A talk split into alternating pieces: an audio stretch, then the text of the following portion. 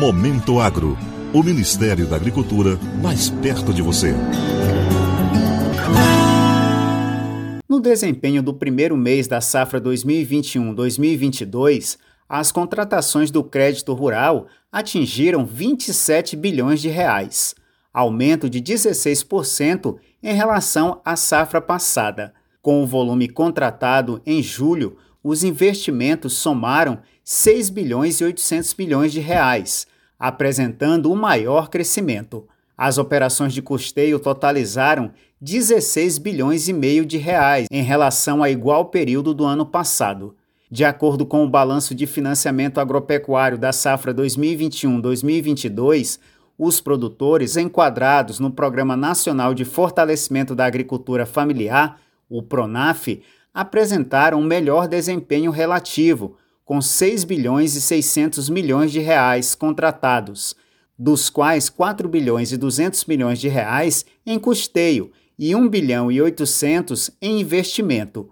Do montante de recursos autorizados para o Pronaf, ainda restam ser contratados 87% dos investimentos e 78% das demais finalidades.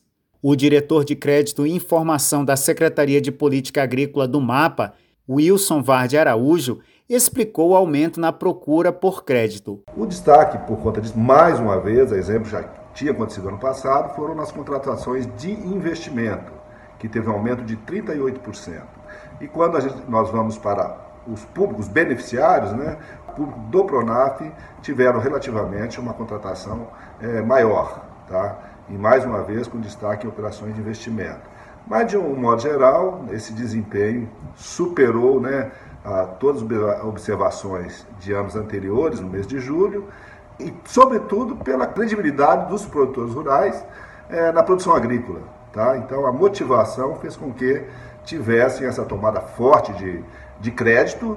O Programa Nacional de Apoio ao Médio Produtor, o PRONAMP, apresentou uma elevação de 5% no volume de recursos contratados e atingiu 3 bilhões e 800 milhões de reais. Desse montante, 3 bilhões e meio de reais referem-se a contratações de custeio e 306 milhões de reais aos investimentos.